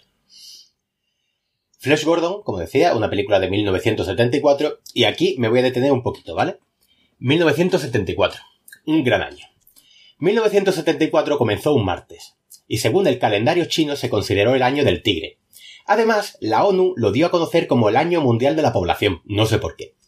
En 1974 murió Vittorio De Sica, que es un famosísimo director y actor italiano, no sé si sabe, por ejemplo, qué película famosa tiene. El ladrón de bicicletas, correcto. Eh, gracias por la participación. Y aunque su muerte fue algo cruel para el mundo de las artes, 1974 nos compensó trayendo al mundo a nada menos que Christian Bale, que es uno de mis actores favoritos. Eh, ya sabéis, Batman, ¿no? El de las pelis de Nolan. Aunque su primer gran papel fue en El Imperio del Sol, que casualmente también es una de mis películas favoritas de Steven Spielberg y de las menos nombradas. Pero bueno, esto era un inciso de cachondeo. Aquí hemos venido a hablar de Flash Gordon. Y aunque me estoy yendo por las ramas, todo tiene sentido, porque Steven Spielberg, del que hablábamos, también tiene una gran amistad por todo conocida con George, abro comillas, Papadón Prix, cierro comillas, Lucas. ¿Y qué personaje quería adaptar George Lucas antes de concebir la Guerra de las Galaxias? Exacto, Flash Gordon. Afortunadamente no lo hizo y tuvimos la maravillosa saga galáctica de la Guerra de las Galaxias, aunque en 1980, curiosamente después de la parodia erótica de la que vamos a hablar, sí no llegó Flash Gordon. Pero bueno, ya en serio paso a la película erótica maravillosa que me recomendó mi hermano, que está... Es erótica, o sea, es es soft porn, ¿no? Sí, soft- bueno, más erotiquilla que softcore, es que no llega ni a softcore. O sea, no se, no se están ahí rozando ahí a ver que si, si sale fuego, ¿no? Se Si- si rozan un fuego. poquillo, pero poca cosa. Ah, vale. ¿Has visto la versión recortada o la supuestamente explícita? Eh, yo qué sé, he buscado Flash Gordon en YouTube y me salió una película Y lo- 70 y lo- No, pues esa, esa es la recortada. recortada la que... Que se hicieron, se hicieron un quiero Tinto apuntar Brass aquí. y se hicieron un Calígula y contrataron a Peña para, para hacer mamadas y tal y luego lo pusieron ahí en la película o qué? Nah, es que esta, esta peli tiene bastante culto, ¿eh? pero bastante, más de lo que parece. Y durante un tiempo se estuvo pidiendo, casi como el Snyder Cut, se estuvo pidiendo la versión uncensored de, de Flash Gordon. A ver. ¿dónde están la- la- las pollas, no? Sí, La versión uncensored, a- a- uncensored creo que tiene 10-15 minutillos más y nada, se ve Una teta un más. ¿no? poquitín, un poquitín más de carne, pero vamos, tampoco es nada de- del otro mundo. Bueno, continúo. No me corto ya el hilo, que tengo que leer. Flash Gordon, dirigida por Howard Thiem, siendo su única obra, junto con la secuela de 1990, Flash Gordon conoce a la animadora cósmica. Esa promete. Sí, la tengo. No, pues esa, esa es bastante peor. Hombre, mucho menos. Mucho Muy, muy, decep- muy decepcionante. La hizo muy 16 años después. Bueno, el protagonista Flash Gordon no es otro que Jason Williams, a quien muchos conoceréis por tener el mismo nombre que un jugador de baloncesto que era base de los Grizzlies, que se llama Jason Chocolate Blanco Williams, que era capaz de lo mejor y de lo peor, tío. Daba una asistencia acojonante, era espectacular, pero tenía tendencia a desconectarse de los partidos. De todo modo, Jason Williams fue un referente para todos los que nos gustaba el baloncesto y jugábamos aunque fuera de coña, y todos intentamos imitar durante un tiempo su famoso pase con el codo. Eh, un crack, Jason Williams. Junto a él, en Flash Gordon encontramos a Susan, Susan Fields, que tuvo una breve carrera en el cine de tan solo 5 años, con muchas apariciones como figurante y otras con el nombre de Cindy Stokes, Cindy Hopkins o Cindy Westcott. Eh, no quiero irme por la rama, ¿vale? Pero os tengo que contar la historia de por qué Susan Fields decidió llamarse Cindy porque es una historia preciosa.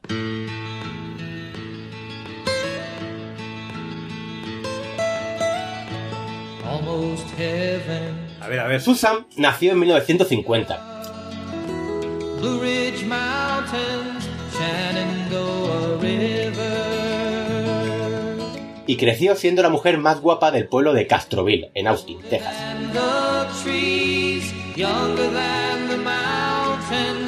Ya desde muy joven tuvo problemas para respetar la autoridad de sus padres.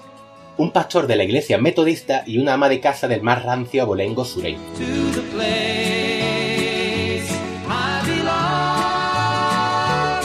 Creciendo en un ambiente de rednecks y religión férrea, Susan, de alma libre y mentalidad progresista, se fugó de casa a la tierna edad de 15 años con su novio de por aquel entonces, llamado, y esto no es coña, Billy Joe Stokes.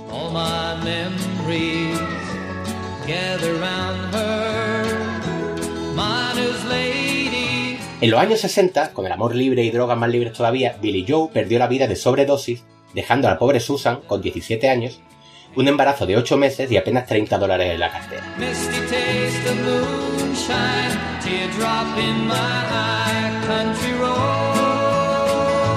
Susan sobrevivió haciendo la calle en un estado de embarazo avanzado y posteriormente siguió haciéndolo para alimentar a su pequeño hijo, al que llamó Hoss, en honor al personaje de Bonanza, serie de la que Billy Joel era un absoluto fan.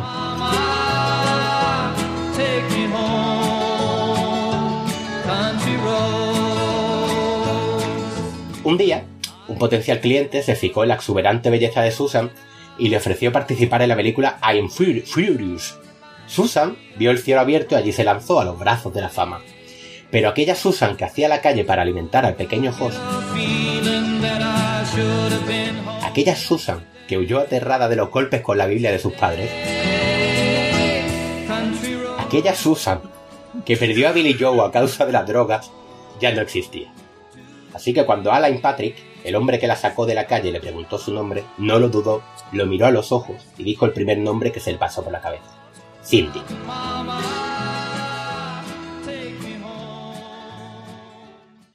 Como veréis, es una historia preciosa que tristemente me acabo de inventar, ya que Susan Field Pero qué anticlímax. en realidad se llamaba Cindy Clark y usó muchos nombres artísticos. Pero vamos a volver a Flash Gordon, ¿vale? Hasta el- Escúchame, se te ha olvidado decir de Jason Williams que salió en Society. Ah, sí, yo nunca que algún fui la día tendremos que traer. que salía, ¿no? No, no, Un día me tienes que. Un día me tienes que decir qué le ves a, a Society, ¿no? Porque la verdad Porque, es que- porque es maravillosa. Bueno, también salió en Alicia en el País de las Porno Maravillas, ¿no? Pero bueno, la buena es Society. Madre. Sí. Pero sí, vamos a volver a Flash Gordon, anda. A Flash, Flesh, Gordon. Flash, porque Flash es otro rollo. Eh, A esta altura tengo que confesar, y no os va a sorprender que no la he visto, Yo lo tenía claro desde el minuto cero. Básicamente porque llevo una semana que paso todo el santo día con mi novia y no la veo una peli para ver en pareja. ¿Qué quiere que te diga? Pero bueno, como- Porque, pues, Oye, pues, pues pues es, pues divertidísima, coño. Eh, Yo sé que tú eres muy fan, así que venga, Anto, ¿qué tal está esta peli? Vamos a ver, esta peli es muy divertida. Esta peli es el soft porn o que se hacía en los 70. O sea, tiene guion, es una parodia de Flash Gordon. Una parodia del, del personaje de cómic de la serie de televisión, evidentemente no de la película de los 80 que se, que se rodó después. Hombre, si lo he dicho yo ¿Y la en peli? documentación. Y, y- y la peli está llena de, de detallitos. Dentro de lo que cabe, pues tiene un nivel de producción bastante decente. O sea, salen sus naves espaciales mm, y, y no están peor resueltas que en Star Crash, por ejemplo, que, que de unos años Joder, después. tampoco has puesto tú una vara de medir. Coño, no, no vamos a compararla con la Guerra de la Galaxia. Eh, Esta peli es anterior. Está bastante bien resuelta. Tiene unos efectos especiales en, en stop motion muy bien hechos. O sea, sinceramente muy bien hechos. Y bueno, es una peli que, siendo lo que es, te ríes. Te ríes por lo que estás viendo y dices, pero bueno, ¿por qué gastaban dinero en esto? y, y además eso que, que tiene su poquito de culto, la gente de verdad que le gusta Flex Gordon. Y como parodia funciona muy bien, de hecho bastante mejor que todas las parodias porno que se hacen hoy día. Mejor que, que, que ¿cómo era? ¿20.000 lenguas en viaje intrauterino? ¿Mejor que la delgada raja roja? Mejor que la noche de los zombies calientes. ¿Mejor que Pipis en las calzas largas?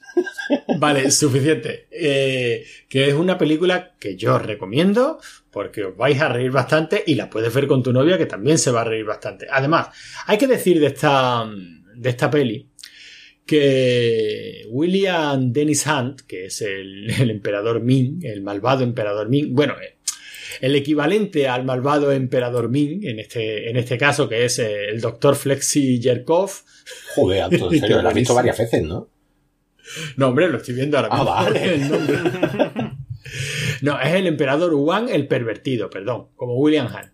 Pues es un tío que luego ha, ha hecho muchísima televisión, pero ha salido en varias series de, de Star Trek, Espacio Profundo 9, o sea, que hay gente que posterior a esto ha tenido carrera. ¿Dicho William Hart? ¿Cómo? ¿William Hart has dicho? Como William Hunt. Ah, Hunt. vale. Digo, no Hart. William Hart. Y digo, me cago en la puta, qué No, nivel. no, no, no, no, no. Aparecía, aparecía acreditado como William Hunt, Vale, vale. que es Williams Dennis Hunt. ¿Vale? O sea, que aquí hay gente que si os poníais a mirar un poquito en Wikipedia, pues luego tuvieron cierta, cierta carrera, algunos han seguido trabajando, en fin. Que, que echarle un vistazo, hombre, darle una oportunidad, que es una peli muy divertida. Pero para ver, para ver con los niños no, ¿no? No, hombre, para ver con los niños no. Y de hecho, pues, buscarla, ya, ya que vais a verla, buscar la versión de 90 minutos, no la de 76. Hombre, claro, ya que me pongo. Yo simplemente he visto unos robots de así estilo antiguo con una especie de taladro como pene y yo esto ya me llama la atención. Claro que sí, y, y las navepollas, las navepollas son Pues la maravillosas. nave polla también sale en El Hombre de Acero. El Snyder no está bien. Coño, ¿no me acordáis de las naves que salen de, de Krypton eh, al principio del Hombre de Acero? Son pollas. Yo es que he tratado de olvidar casi toda esa película. Truñaco. Pues mira que el trozo que sale Russell Crowe no está mal. Antes de convertirse en el drama total. El trozo de saber Russell O sea, Crowe, pero eh, eres, eres Superman y no, y, no, y no salvas a tu puto padre. A ver, tío, que se lo lleva un tornado, ¿en serio? Pero si solo tienes que hacer fish fish y no te es ve de las nadie muertes más y lo sacas de de la historia del cine. Además, el padre muere yendo a buscar al perro. ¿no? Sí, sí, sí, peor. sí, a buscar al perro. Y él se queda allí mirándolo. Ah, que mi papi no me deja que haga poder en ¡Que me público. Venga, hombre, por Dios. Hombre, por Dios. Es que si no eres un triste no puedes ser DDC, tío, te lo digo en serio. No, no, no, es que todo mal. O sea, es que es DC todo mal. Bueno, excepto eh, Aquaman, que es graciosísima. Vi 10 minutos. Es graciosísima. ¿De qué? ¿De Vale. Aquaman? Pero Sí. porque tú eres mala persona, pero Aquaman es Ya, ya. graciosísima. Vale, cojonudo. Eh, Manu, Dígame. Ah, qué no, temita no nos, nos cuentan nada más de Flash Gordon, ¿de verdad? ¿No nos cuentan nada más de Flash Gordon? Me he escrito cuatro párrafos aquí haciendo el chorra. Hace 20 minutos y he venido. Antonio, te va a tocar, si quieres hacer el especial de Flash y Flash Gordon que querías hacer en otro podcast, te va a tocar currártelo un poco más. No Ah. cargarle a tu hermano que se lo vea. Porque tú date cuenta, bueno, el público que se dé cuenta de los Lozano. Antonio le encarga, no, perdón, Manu le encarga a Antonio que se vea una película coreana. ¿Se la ha visto? Ni de Suda. coña. A Antonio le encarga a Manu que se vea una película soft porn. ¿Se la ha visto? Ni de coña. Los Lozano. Y con este bagaje aquí nos plantamos. Y el único tonto que se ha visto la película coreana que le dijeron, el Venda. Eh, que esa también se la ha visto mi hermano y le gustó. Sí, a mí esa me gusta. Pues no se la, no se la cambio. No me veo otra. En fin, Manu, ¿con qué tema musical nos vas a regalar y esa experiencia tuya? Vale, aquí eso, poner Parantori Advisor, eh, es una guarrada bastante importante, ¿vale? Iba a traer una anécdota de mi amigo Pete, que es otro de los componentes de Hostia con Criterio, pero haciendo la tonta... ¿Ese es el de los brazos rotos? No, es el Melena, el de Hostias con Criterio, o sea, es Pete y el pollo. Pete es el que quiera a su representante. Eh, la cosa es que haciendo la tontería esta de texto que he hecho para de Flash Gordon, y he visto fotos de actrices eróticas y tal, y me he acordado de otro amigo mío, que es Achito, que es su apellido, ¿no? Se llama Joaquín, que tiene un superpoder, y, y ese superpoder es decir la burrada más grande del mundo, que se os pase por la cabeza a las mujeres, pero la dice con mucha gracia, y ellas nunca se ofenden. Pero cuando digo burradas no me refiero a lo típico esto de buena moza, te quieres casar con yo que tengo burra y contigo dos. No. Eh, Digo barbaridades, pero auténticas barbaridades. Y gracias. Pero escúchame, cuando dice que ellas nunca se ofenden, ¿te refieres a las mujeres de ahora o a las de hace 15 años? Bueno, lleva casado siete años, tiene dos niños. Eh, sí, ya llovió un poquito, pero vamos, antes no se ofendían. Vale, vale. La cosa es que gracias al chito descubrí, descubrí en su día uno de los piropos, no sé cómo llamarlo, una de las cosas más cafres que he escuchado en mi puta vida. Y ahora, ahora tengo que poner contexto. ¿Sabéis? Las mujeres, eh, normalmente, las que tienen un culo así importante y están más bien delgaditas, que tienen como dos agujeritos que se le forman en la parte de encima del culo a ambos lados de la columna. ¿Sabéis? Oye, pero Sí. eso no tiene, no tiene por qué ser el culo muy grande, pero sí, sí, sabemos Eso a qué es, te eso es genético, ¿eh? Sí, Ah, bueno. Y no, es como depende, los no hoyuelos, depende. ¿no? Sí, como unos hoyuelos. Es una pero, mutación. Una mutación que... bueno, La cosa es que... sí, ya te digo, Una, una mutación que a ti te pone. Sí, sí, sí. Sí, tiene que ser, y a Chito también. Pues tiene, que, tiene que ser una terminación de la cadera, no sé. No sé, anatómicamente si eso tiene nombre, la verdad es que no, no tengo ni idea. La cosa es que un día, mi amigo Chito, vio a una de esas muchachas y vamos un poco ciego, ¿vale? Iba la muchacha con un top y con pantalones bajitos y estaba mostrando esas extrañas oquedades y, y exclamó, esto lo parafraseo, pero fue muy del estilo, ¿vale? Exclamó, niña, que estás pa' que me corra y te dejes charquito en esa grapa quitar. La madre. Madre del amor Pues hermoso. se rió, la tía Arroba se rió. policía. La tía se rió, tío. Qué La tía se rió, debía ir más borracha que tu amigo. Charquito en esa grapa quitar. Y digo, ole, que no se me ocurre otro, mejor, otro modo mejor que llamar a, ese- a esos dos agujeritos como una grapa quitar. ¡Qué metáfora! Ay, la cosa es que Chito es muy fan de Sabina. Mi hermano también, yo también, así que aprovechamos. Y en su honor voy a poner Vámonos para el sur, de Don Joaquín, y se la dedico.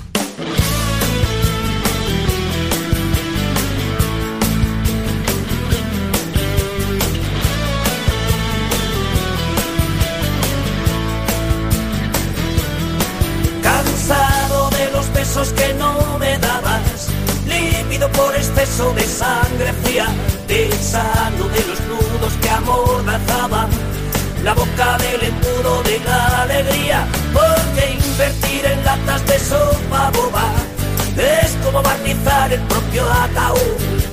Te hubiera dado más de lo que me robas. Le dije al norte cuando me fui para el sur con dos o tres metáforas en la nuca y una gota de plomo en el lágrima. Mi reto del cuacua con el pato Lucas rodó por los baretos de la ciudad que queréis.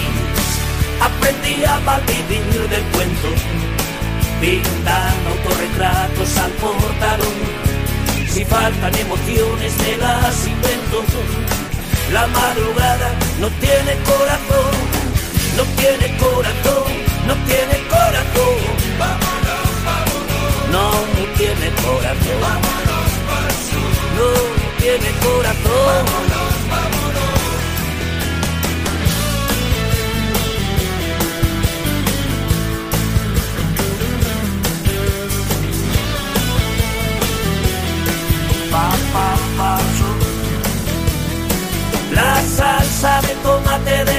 Heridas se corta con un chute de vanidad. Los pájaros no saben de despedidas ni dejan prisioneros cuando se van. La cresta de los gallos sin gallinero, pa'l caldo del puchero de un día después. Ayer no me querías, hoy no te quiero, mañana no tendremos a quien querer con dos o tres carámbanos en las tripas y un billete de ida a ningún lugar. Mi jeta, mi bombín y mi buena pipa me abrieron las ventanas de más acá nos paséis con la ley dinero en la calle. Le dijo que sé yo hacia una no quiero a falta de sustancia, sobran detalles de la estación de Francia. Ya sale el tren que queréis. Aprendí a malvivir del cuento, pintando autorretratos al portador. Si faltan emociones, me las invento.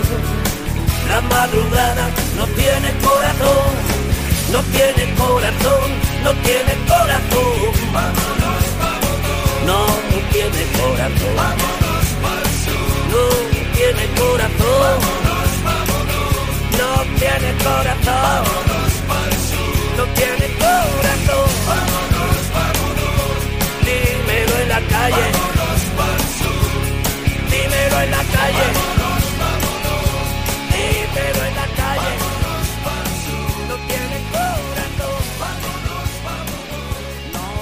Amigo Antonio, amigo Manu, vosotros sabéis que nosotros eh, tenemos una página web, ¿no? Que se llama rigoricriterio.es, ¿no? Posiblemente una de las mayores páginas que te saldrá en internet si buscas máquinas sexuales, ¿no? O alguna otra frase así rara, ¿no? Como Manolo como el coño. Bueno, frases, frases típicas, ¿no? Que se suelen decir en el podcast y por lo que sea Google nos posiciona pues para, para esas búsquedas. ¿no? Putas en Madrid, a lo típico. Bueno, de eh, entonces, entonces nosotros, o más bien yo, eh, el 8 de octubre de 2019, ha llovido, ¿vale? Puse un post que se titulaba Las películas más extrañas que has visto. ¿Y qué es lo que ha pasado? Pues como puede ser de otra manera, como no puede ser de otra manera, si no tenemos cojones de ver tres películas de una semana a otra, pues por supuesto no nos hemos visto toda esa lista de películas que nos habéis traído, ¿vale? Me parece que es la, la vez que más eh, comentarios ha tenido un post en rigoricriterio.es, 21 comentarios, nada, una pasada, ¿no? Normalmente solo está Santiago Sabroso que nos pone uno de vez en cuando. Te queremos, Santi. Y ahora ya nos envía, nos envía mails directamente, o sea que. En fin, como no vamos a llevar todas las películas al programa, sí que vamos a traer alguna, ¿vale? De vez en cuando. Y en esta ocasión, pues voy a escoger la primera que puse yo, que además es de las más repetidas, y que se llama Donnie Darko, que yo creo que la habéis visto todos, ¿no? Adoro esa película. Pues sí. ¿Cómo? Que adoro esa película. Perfecto, pues entonces podemos hablar de, de Donnie Darko un poquito, cinco minutitos. ¿Vale? Eh, esperad, que voy a buscar en IMDB. Fijaros lo, pre- lo preparado que tenía la sección.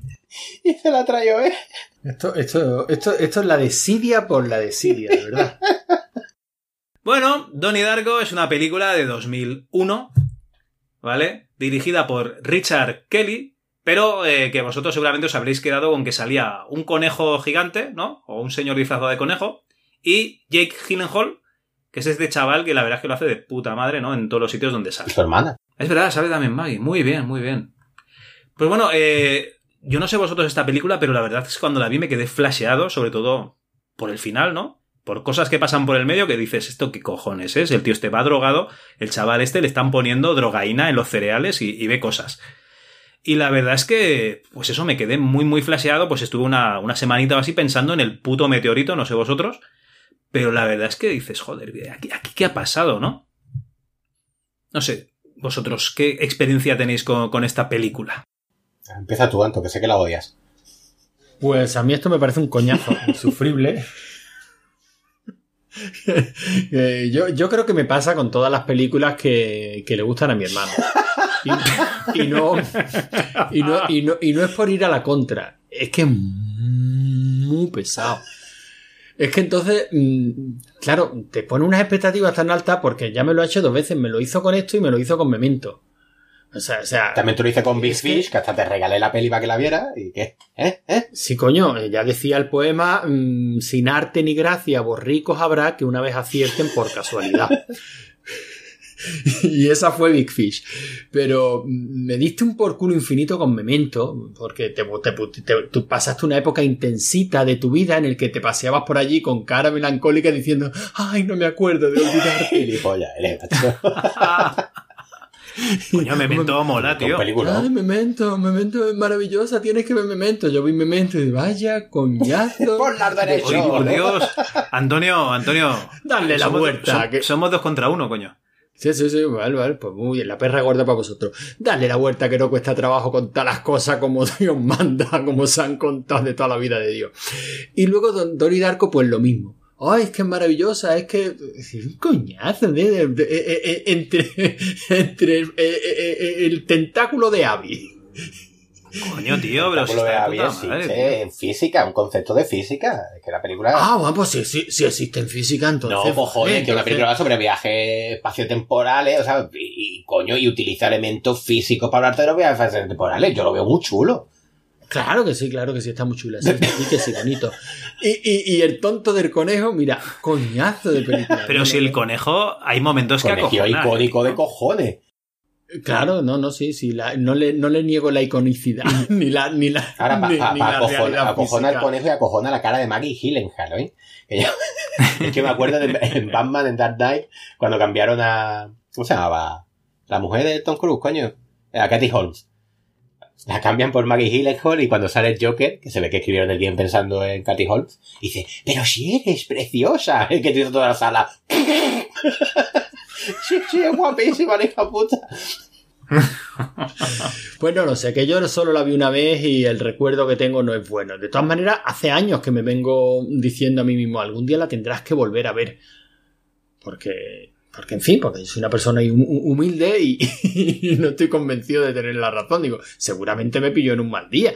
Así que, no sé, hablad vosotros, haceros vuestras pajas con el conejo este y, yo os escucho con mucha atención. No, no, no. Lo, lo dicho, cinco minutos para traer la, la película al programa, la película rara de cojones. ¿vale? El pavo, el protagonista, empieza a tener unos poderes así extraños, pero que eh, básicamente consisten en, en poder conseguir cosas y, y que aparezca un puto conejo y que le diga cosas extrañas. Entonces, eh, realmente, entre el acojone que tienes un poco con el conejo, ¿no? Porque no, no, no estás en situación, ¿no? Dices, ¿qué pasa aquí? Y los poderes del tío, pues a ti te parece que al final va, va- va a ser algo así eh, apoteósico. Y claro, el final para mí fue un anticlímax de la hostia, porque dices, joder, pero qué mierda pasaba aquí. Luego les interpretaciones de. Claro, esto es un puto spoiler. Eh, es igual, no, no, no, no voy a. No voy a explicar. eh, digamos, lo que pasa al final, ¿no? Pero cuando cae el meteorito, pues básicamente te estás. eh, digamos, imaginando que, que va a acabar de otra manera. Y, y a mí me dio mucho bajón. Me dio mucho, mucho bajón cuando, cuando cae la pieza esa de, del avión en la habitación, porque dices, ¿esto qué ha pasado? ¿El tío estaba drogado? ¿O realmente es que ha cambiado el, el futuro, ¿no? El presente. Cambiaba, ¿no? Se ve la escena, el epílogo, que era mi parte favorita. Además, era salía la canción esta de Mad Wars de Gary Jules, que yo la descubrí con esta peli, un temazo. Y se ven todos los que le habría cambiado la vida si, si el prota no se hubiera dejado morir.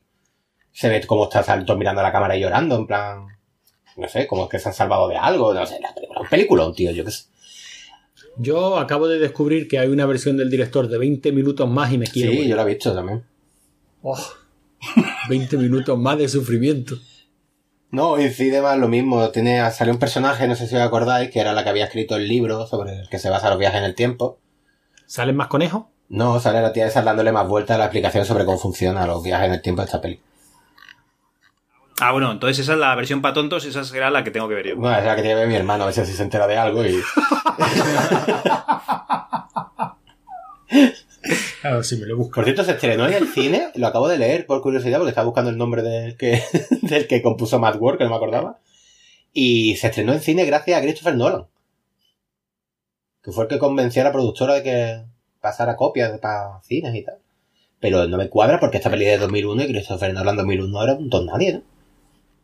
Bueno, pero sería un don nadie con una capacidad de convencimiento grande. A lo mejor el tío era, era muy persuasivo. Hola, soy Christopher Nolan. ¿Qué? ¿Qué? Bueno, pues nada, eh, simplemente eso, iremos trayendo de vez en cuando alguna de estas peliculillas, ¿no? Que, que nos pusisteis en el post. Por favor, no añadéis más, no añadáis más cabrones que, que nos conocemos, ¿no? Seguro que sois capaces de buscar las películas más extrañas que has visto. Punto .html, ¿no? En rigoricriterio.es y meter un cortapega ahí de, de vuestras pelis raras. Y no, no, no es para esto. Pero Donnie Darkos que salía muchísimo, así que eh, esta es la primera en pasar. Y bueno, pasará a otros títulos. Yo estoy deseando ver todavía Velocipastor, ¿vale? Está el Ya, título, me volvió buena, loco. mucha rey de peli.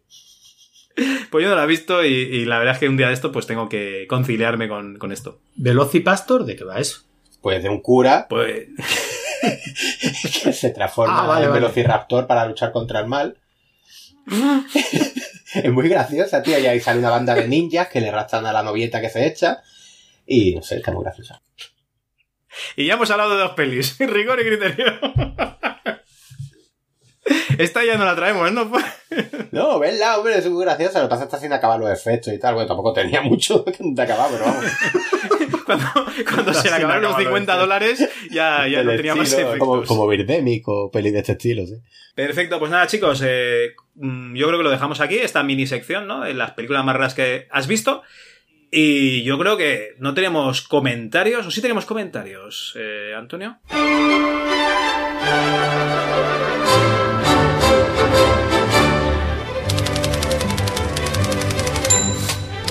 Ver, tenemos un par de ellos en el Rigor y Criterio 42. Ese no lo leímos, ¿verdad? No, porque fue el último, ¿no? Efectivamente, porque luego también hay, en, bueno, MS2 Club, pero eso evidentemente son de MS2 porque no es este podcast, es otro. Aunque suele parecido, Aunque salgan los mismos. aunque seamos los mismos. Y Rigor y Criterio 42, el del concurso de videojuegos, logros retro y máquinas del dolor. Vale. Pues aquí tenemos algunos comentarios, si os parece paso a leerlo. Alejandro Lee nos dice qué alegría haberos encontrado después de tanto tiempo sin saber nada de vosotros. Este es un gran programa que seguiré. Pude jugar al Pen Station en el Museo de Arte Contemporáneo de Taipei y eso, mola en un museo, pero en casa no lo juega, ni lo jugaría. Un abrazo. ¿Taipei? ¿Dónde, dónde está Taipei? No sé. Bueno, pues ya, Alejandro, mm, por favor, vuelve a escribirnos y dinos dónde, dónde está Taipei. Alejandro, ya, ya te lo di, ya te lo comentamos también por Twitter. También nos alegramos de que, de que nos haya reencontrado. En fin, sí, sabemos que desaparecimos casi sin dar explicaciones, no tuvimos la oportunidad. Pero bueno, eh, al fin y al cabo, eh, la poscafera, aunque es muy grande, nos vamos conociendo todos. Eh, nos alegramos de haberte recuperado. Canu 201 nos dice, pero qué cabrones que habéis vuelto a poner la canción de con las manos en la masa. Hombre, un momentito, Canu, que decías que no te gustaba, ¿no? Siempre que llegas a casa y me pillas en la cocina, embadurnada de harina, con las manos en la masa. ¡Chiquillo! ¡Que hayáis un cursillo! Cantada por nosotros, cómo no. y encima me la dedicáis. Dios mío, qué putos crasos. Y te digo una cosa, Canu. Vas a aborrecer la canción. Más todavía. Mil gracias, señores. Programa cojonudo este último. Lo de las tablas de récord de mame lo conseguí configurar hace ni un año. No sé lo que haría mal antes que nunca se guardaban. Y la verdad es que está curioso tener ahí tus récords guardados. Salud. Papas para todos nos dice gracias por el programa. Hablad más de RetroArch y compañía que mola. Pues nada, misión cumplida. Pecador de la pradera nos dice me habéis puesto la cabeza loca con tanta cosa de emulador. Yo quiero mame y darle al play, señores, las dos Españas. Si hago un récord, hago una foto y al Facebook. No me saquéis de ahí. Jujuju. Espero que estéis todos bien y que Maese encuentre curro pronto. Y que abran los colegios antes del 2021 también. Y el doble esquina nos decía descargando, muchas gracias.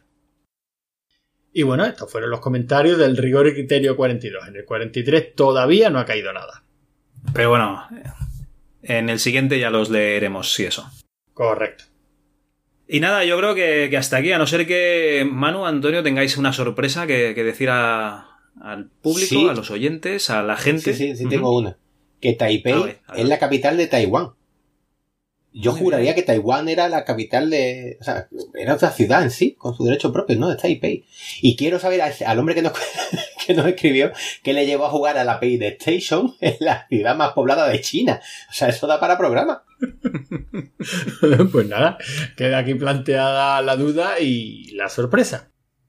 A mí lo que me gustaría ver son fotos del museo de ese de, de videojuegos de Taipei, porque seguramente mola y mola mucho más que el de Berlín.